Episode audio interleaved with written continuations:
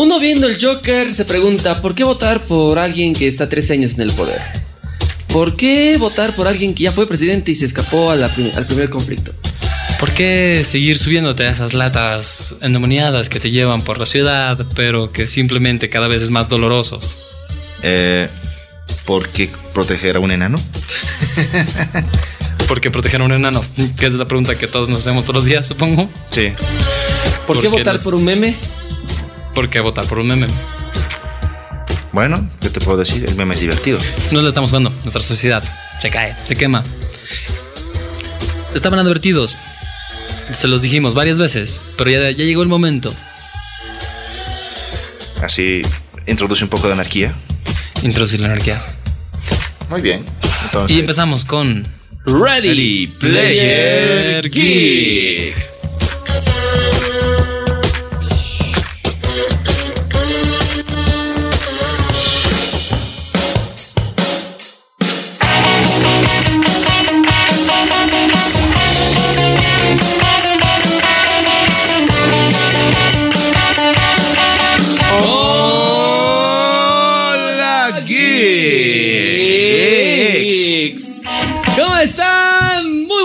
noches, días, madrugadas.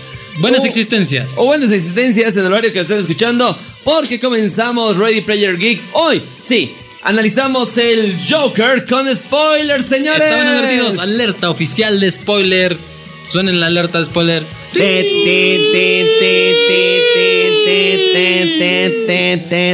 Porque ya, ya, ya, ya, ya, ya pasó el velo, ya, ya todo el mundo tenía que verla, ya. Ya pasó tiempo, ya. Sí, sí, sí, ya, ya, ya. Si no, va a haber versión en la Pérez y, y no la has visto todavía. Entonces, tenemos que hablar del príncipe, el payaso, del crimen. Guasón, guaso, guasón. Hemos hecho un capítulo antes, como que contándoles algo de, bueno, o casi todas las cosas más nefastas que ha hecho Joker y que era el Joker. ¿Y ahora nos vamos a enfocar estricta y únicamente en la película. Exactamente, actuada por Joaquín Phoenix. Señores, eh, mi querido Charlie, ¿qué le pareció la película? Brutal, hermano, fue increíble. Sigo, sigo emocionado. Quiero seguir viendo la peli. Cada vez que escucho la canción es como que quiero bajar gradas bailando. quiero bajar gradas bailando. Así hasta pueden, pueden, pueden- Yo, sinceramente, tenía todas las ganas de darle palo a la película. ¿Ya? He ido así, como que afilando el cuchillo, así, sacando a la matasuegra. Realmente no.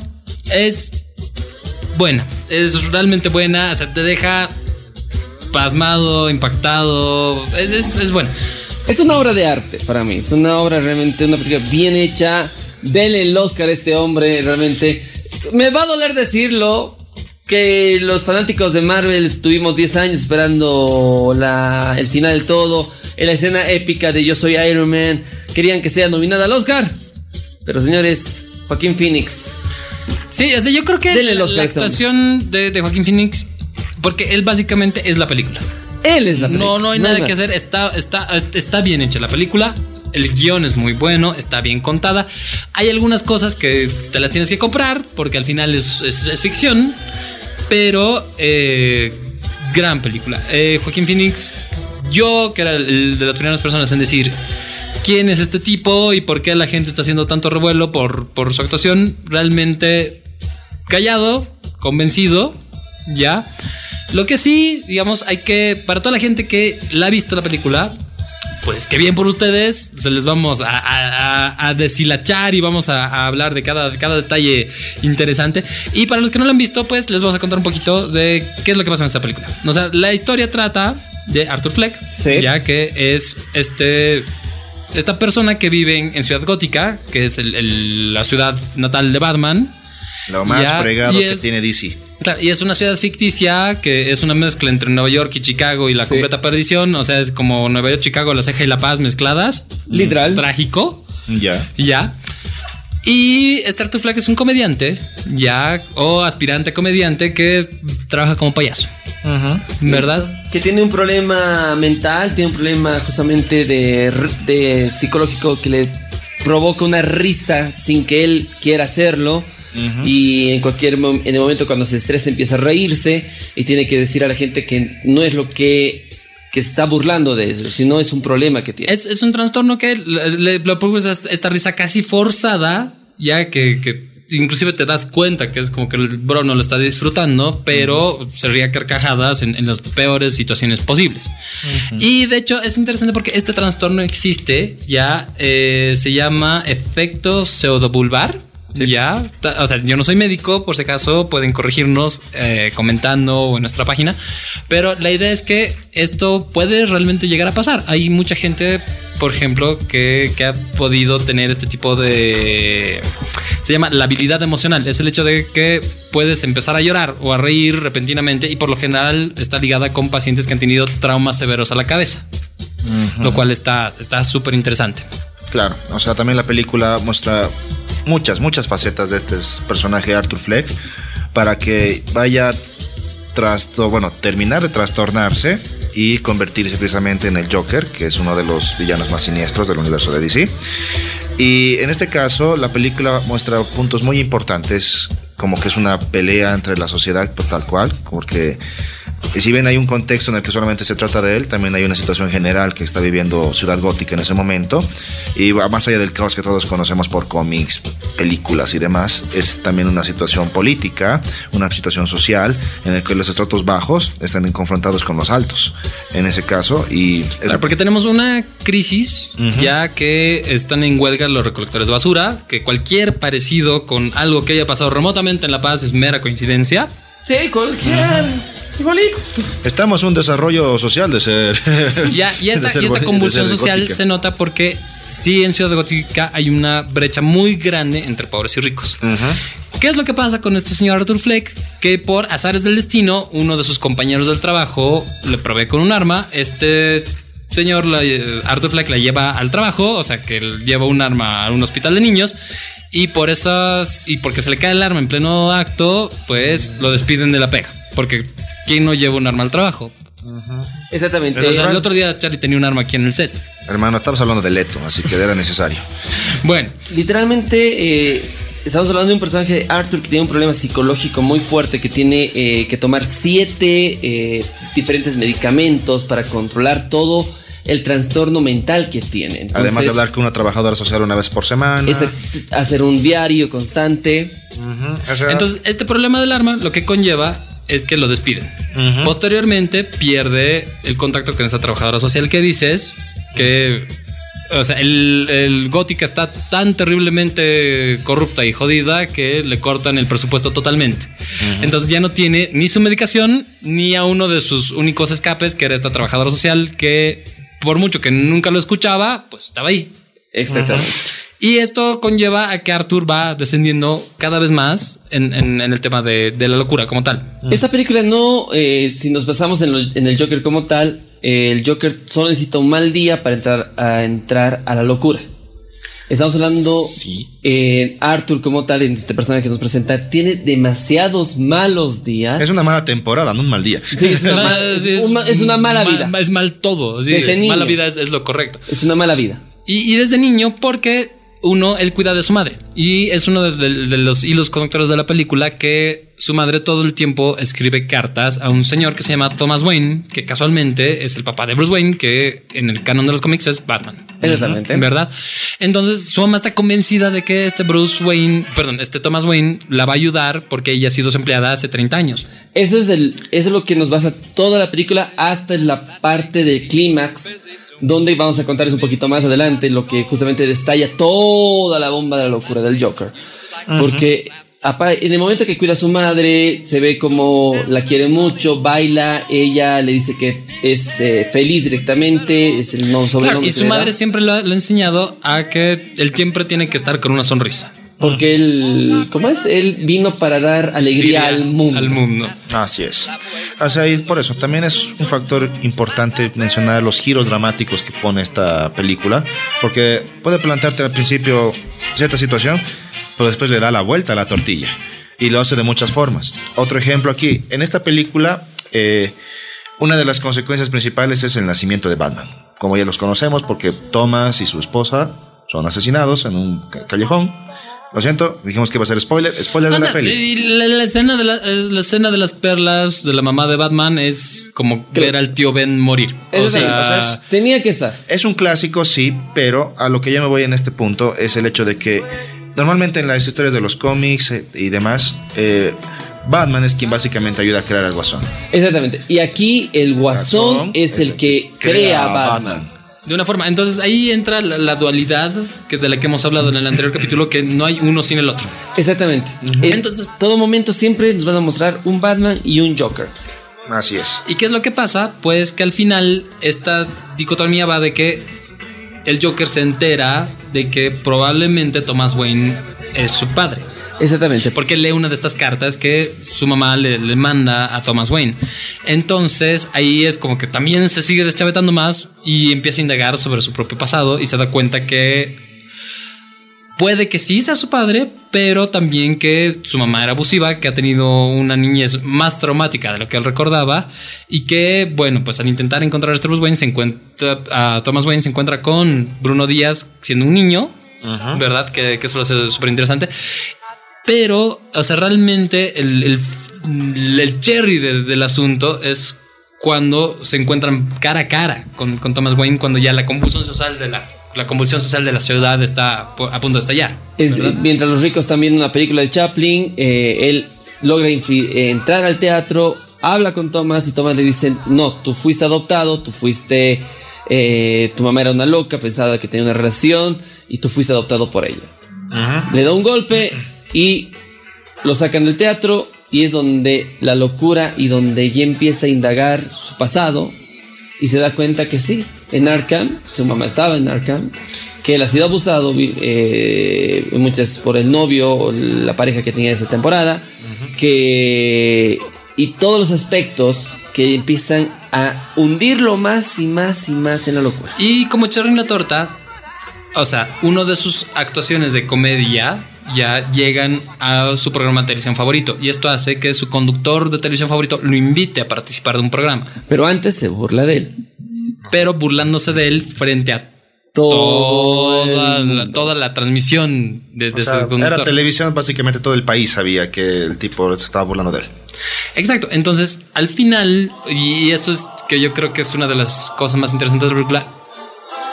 Después de todas las huevas que le ha pasado, toda la conjunción de menos días, la temporada mala que tú dijiste, Arthur, de una forma u otra, llega al programa de televisión y se encuentra con este te- conductor de televisión que era una de las figuras paternales que él tenía. Y bueno, pues lo que admiraba en realidad. después de confesar todo lo que ha pasado y cómo o sea, cómo ha llegado al punto donde está, pues le mete un tiro enfrente a todos. y Y es arrestado y explota el caos en la ciudad, porque ya estaba pues hacia el punto de, explotar todo. de explotar todo.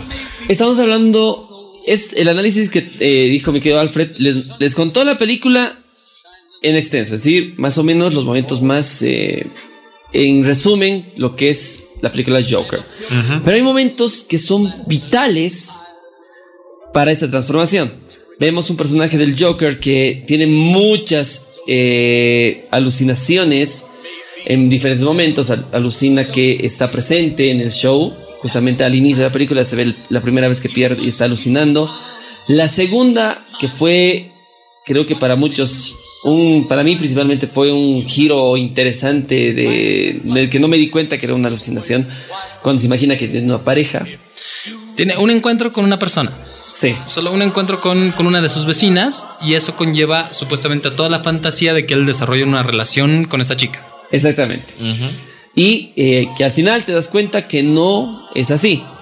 Pero donde creo que estalla todo y vemos donde al final se transforma en el Joker es cuando es la escena del tren.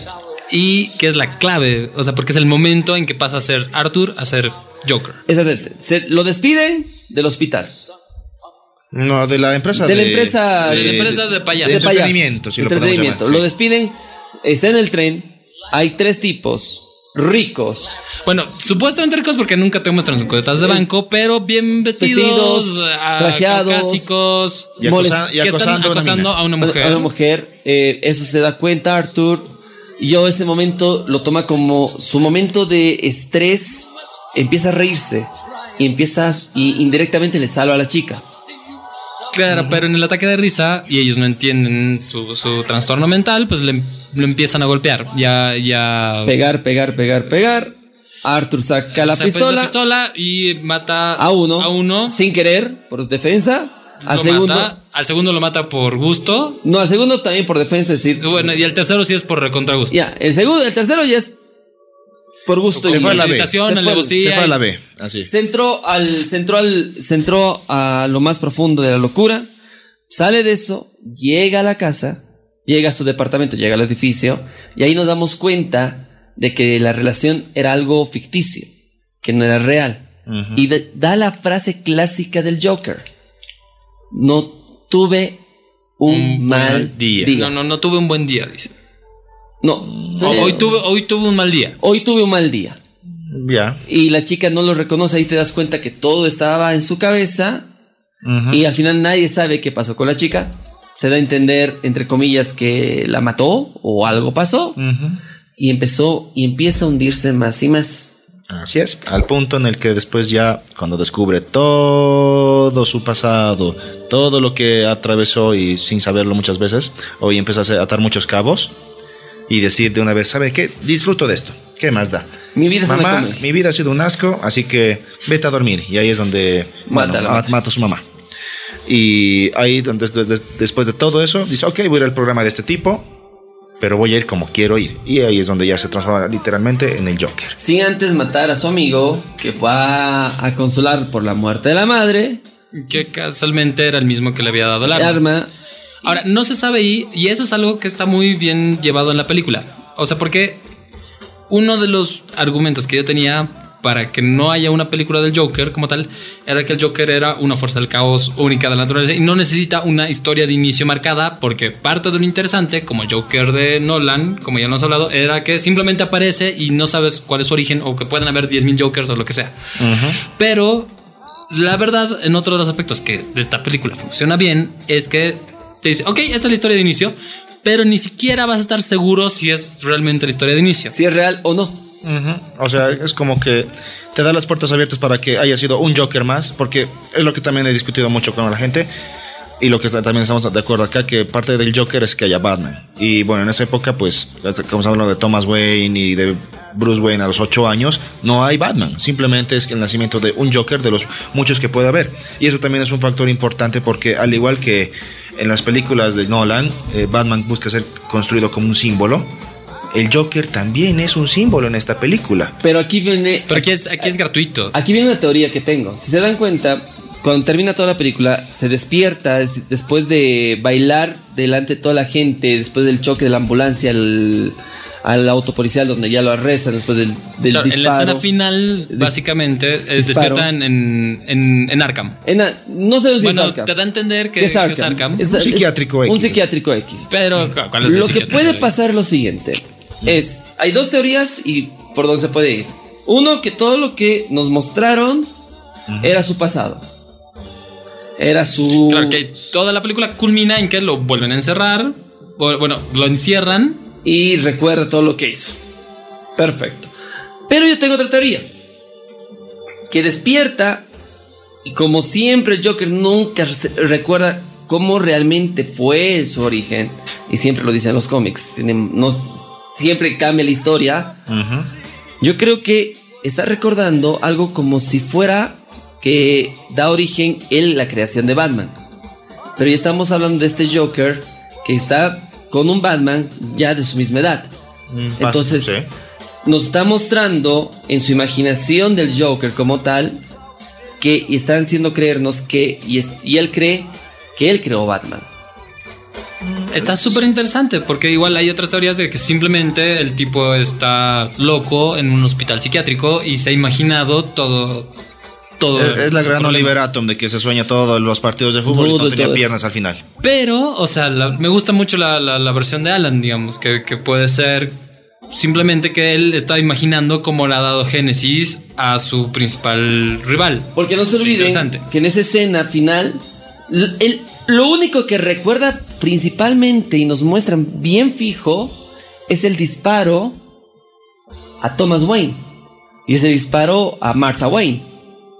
Entonces es la única parte que recuerda en ese momento y te das, y si te, ese rato, en este momento estoy, estoy enlazando, engranando las piezas, que te puede ser que el Joker te dice, yo creé a Batman, yo lo hice, con todo lo que te mostré, pero podemos estar diciendo que Batman en, esta, en ese momento es mayor, es de la misma edad del Joker, solo que él se imagina en su mente, en su historia, por todo lo que hizo, creó a Batman. Ahora, lo que estamos seguros es que no te puedes tomar la película literal como que esto pasó porque inclusive una de las frases que salen por ahí es si es mejor tener un pasado, es mejor que sea uno de opción múltiple. Y es lo que te dicen, o sea, nunca, o sea, y eso es lo que sí me ha, me ha traído mucho personalmente de la película, que inclusive el, el, hecho de la relación con, con, esta chica que era su vecina, la relación con su mamá, el hecho de que Thomas Wayne o no sea su padre, es de las cosas que tú tienes que juzgar.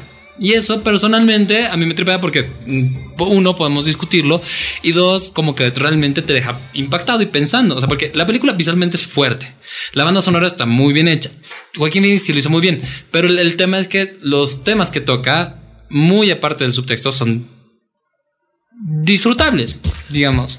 Es una película que tiene mucha crítica a cómo eh, a la sociedad en sí. Mm. Y eso se tiene que marcar muy bien. Es decir, la discriminación entre el, las personas que tienen mucho dinero, que las personas que siempre tienen mayores ingresos, que son, que tienen mucho dinero, son las más poderosas. Y ellos son los únicos que pueden, entre comillas, pensar para todos. Es lo que el caso de Thomas Wayne, que era el más rico de claro, y que desdeña a la gente como si fueran payasos. Exactamente. Ni siquiera dice estas son personas, son no, payasos. payasos. Las personas pobres, pobres son automáticamente payasos. Exactamente. Y eso está mal, ya, pero también tenemos que irnos al otro aspecto. No hay buenos en esta película. No hay buenos. O sea, porque te dan a todos son malos. Que realmente todos son una porquería. O sea, el Joker es reprochable de todas las formas posibles y el tipo es un asesino y aparte tiene severos problemas mentales. Es todo. Por nombrar algunas cosas, ¿no? Pero también la opción que vendría en muchos sentidos a ser Thomas Wayne, que en, la, en muchas cómics, digamos, también es como que una de las facetas humanas de Batman y es un filántropo realmente que quiere mejorar Ciudad Gótica por X y Z razón. Realmente aquí no lo es. Aquí lo ves como un político corrupto que probablemente haya ido a un extremo grande para ocultar una aventura que tuvo. Exactamente. Es, una posibilidad que también es un hecho que es posiblemente real, es muy latente también en la sociedad actual con lo que vivimos. Claro, y, y, es, ese tema. la película te tiene como que entre realidad y ficción, pero hay partes que igual te dicen muchas cosas de la misma película. Por ejemplo, cuando ya está enloqueciendo y está agarrando una foto que encontró de su mamá cuando era joven, ahí dice: eh, Tu sonrisa es hermosa. Tom, eh, w. Thomas Wayne. Thomas Wayne. Entonces te da por lo menos un indicio de que algo de cierto sí tenía la historia.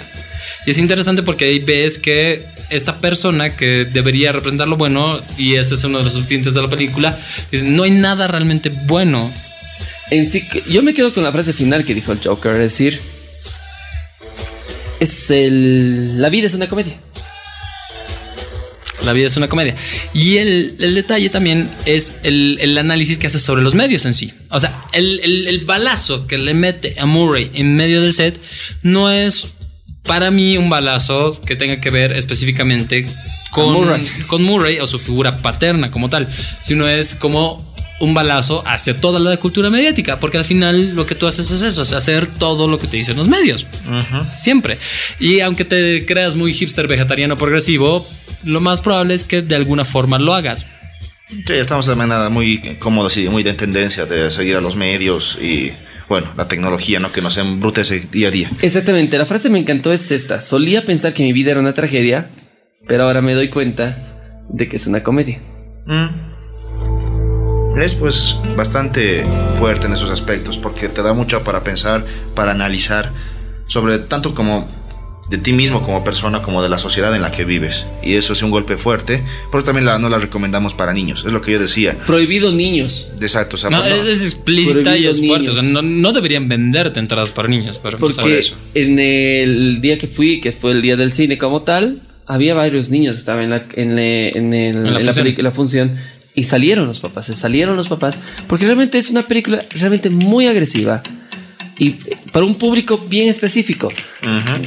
Primero, aquí no tienes el tradicional superhéroe. No, aquí no hay Batman, no hay nada. Aquí no, p- primero. Segundo, es una película que tienes que analizarla y no puedes eh, verla como una película de acción. No, sino es una película que tienes que tener bien pensado que es una película psicológica. Y que no deberías tomarte ningún mensaje literal. O sea, Literal. está mal vestirte de payaso e ir a quemar el ayuntamiento. De Está mal. Y por mucho que la sociedad sea injusta y cretina, está mal que, o sea, quieras atacarla sin tener un plan. ¿Se entiende? ¿No ves? Exactamente. Puedes lograr mucho más siendo propositivo, que es una de las cosas que yo siempre he reclamado de Batman. Puedes hacer mucho más por Ciudad Gótica con crecimiento socioeconómico estable, generando trabajos, generando fuentes de millones de cosas más que vistiéndote de murciélago y lisiando gente mala para que sus familias la cuiden. Es mi punto de vista. Pero se puede hacer más que, que eso. Es que, Ahora que yo quiero un Batman en nuestra realidad, pues sí, y harto. es que estamos en... Y lisiar gente es cool, man. Es que Estamos en un momento, es- esta película nos muestra, y realmente es una crítica a todo un ámbito social, trabajadores sociales, eh, política, eh, Uno es el, el tema de la crítica de cómo nuestra sociedad eh, se ha vuelto peligrosa. como Sí. tal. Y en especial se ha vuelto peligrosa porque no valoramos una de las cosas que debería ser básica para todo el mundo, que es la salud mental. O sea, está bien, digamos, decir que, no sé, pues, eres exitoso o cualquier cosa, o que te duele el pie o que tienes cáncer, pero no está bien decir, ¿sabes qué? Realmente no estoy bien mentalmente, me siento deprimido, estoy, me siento solo, pucha, a veces escucho cosas que no están y, o sea, está mal. Y ese es el problema, o sea, la salud mental es tan importante como co- tu salud física. Y eso es algo que en nuestra sociedad está completamente olvidada. olvidada. Y en especial en Bolivia está muy mal visto decir voy a ir al psicólogo o voy a ir al psiquiatra. Y en esta película te demuestra una cosa, que a la persona que tienes al lado tal vez tienes que preguntarle, no las preguntas que siempre le haces, como la frase del Joker que lo dice, no escuchas, ¿verdad? Simplemente haces las mismas preguntas todas las semanas. ¿Cómo está tu trabajo? ¿Tienes pensamientos negativos? Todo lo que tengo son pensamientos negativos. Y es darte cuenta que tal vez ayudarle a esa persona que está al lado tuyo, tal vez está deprimida, tal vez está triste, tal vez está eh, al borde de, al borde de volverse un Joker. Claro, o sea, lo que dice el Charlie al principio de salvar a los enanos es porque justo en una escena mata a su amigo, pero deja ir a su a otro amigo que era una persona pequeña Y que le trató muy y bien. que lo trataba bien, que era el- probablemente la única persona que lo trataba bien. Entonces le dices, ¿a quiénes estás tratando mal y por qué? Piénsalo. ¿Cómo puedes ayudar? También otro de los roles súper importantes de la película es el reconocimiento como tal. O sea, porque la búsqueda que tiene el Joker para que lo reconozcan, para que de hecho lo escuchen, es algo clave. Y no lo consigue ni con su mamá, ni con Thomas Wayne, ni con la trabajadora social. Y al final, cuando consigue reconocimiento, es que ya no es él. Arthur Fleck se pierde completamente para darle paso al The Joker.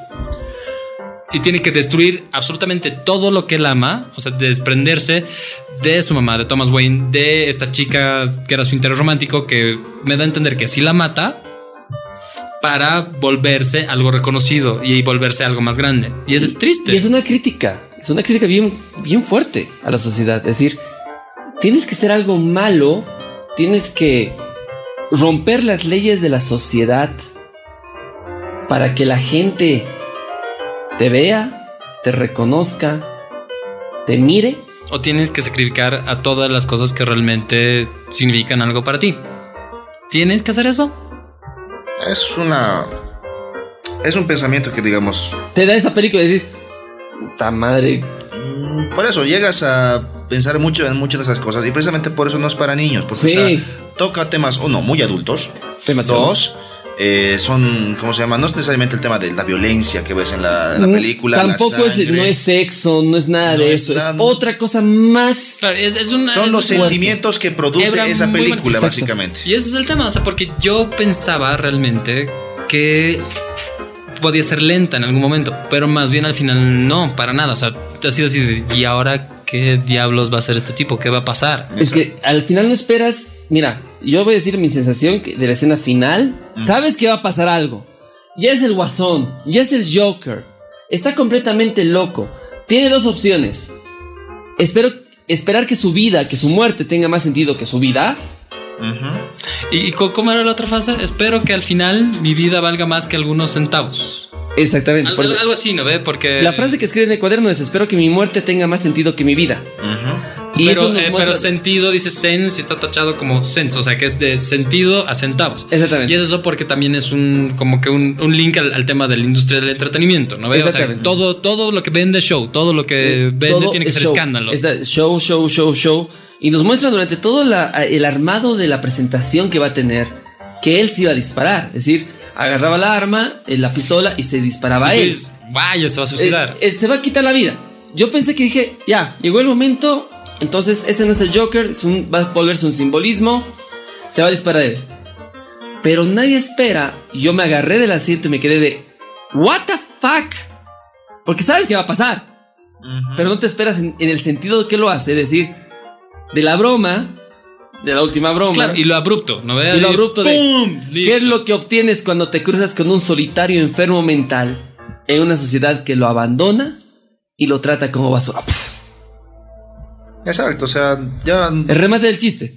Sí, literal, el remate. El remate del chiste. Sí. Entonces, por eso les repito a todos los que tengan hijos o pequeños en casa y quieran llevarlos al cine, específicamente a ver esta película.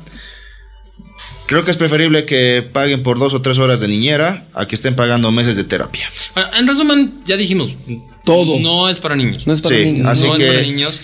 Es eh, súper importante también que esta película está aislada en su propio universo. O sea, no debería haber más películas con Joaquin Phoenix como el Joker. Eh, Por lo menos hasta ahorita no deberían. eh, ya se confirmó que posiblemente hay, exista una Pero la parte. plata, la plata llama.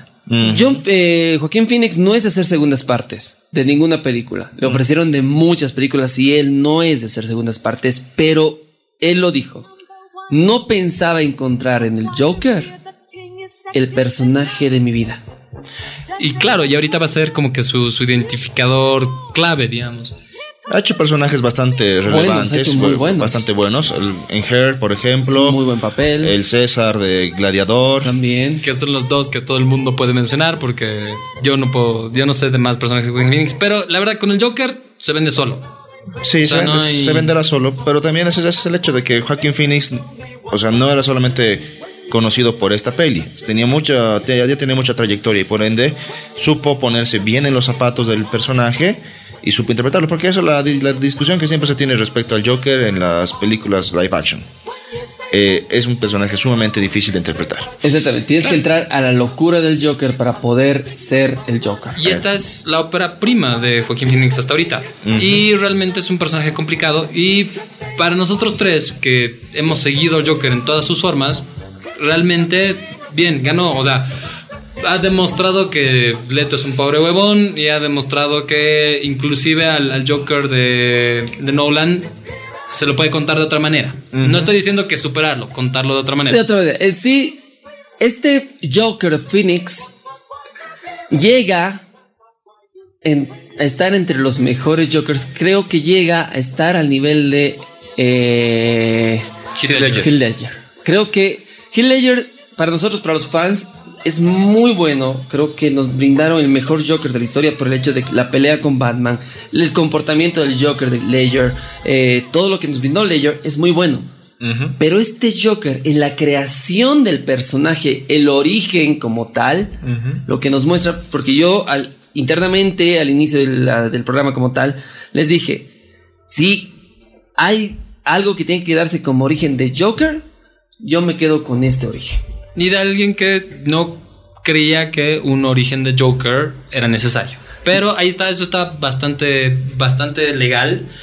Y, o sea, va con que la película nunca te presenta un hecho, Sí. solo posibilidades. Y eso es como que lo más seductor del tema. Es decir, no sabes si esto fue real, no sabes en qué época está, no sabes si realmente se volvió un icono de la sociedad, no sabes si realmente No sabes si solo era un lo- una persona loca en, un- en una institución mental. Tal, no sabes Puede nada. ser muchas cosas. al final lo único que te muestra esta película es saca tus propias conclusiones. Esa es una crítica muy dura a la sociedad y date cuenta realmente para cambiar. Es decir, cambia tu sociedad, el pensamiento de tu sociedad, pero no llegues a ser un Joker. Es que por eso, no, no, es, no es un ejemplo a seguir, no es un rol, no es, no es el referente cultural. Porque esta película sí está siendo un fenómeno cultural como tal.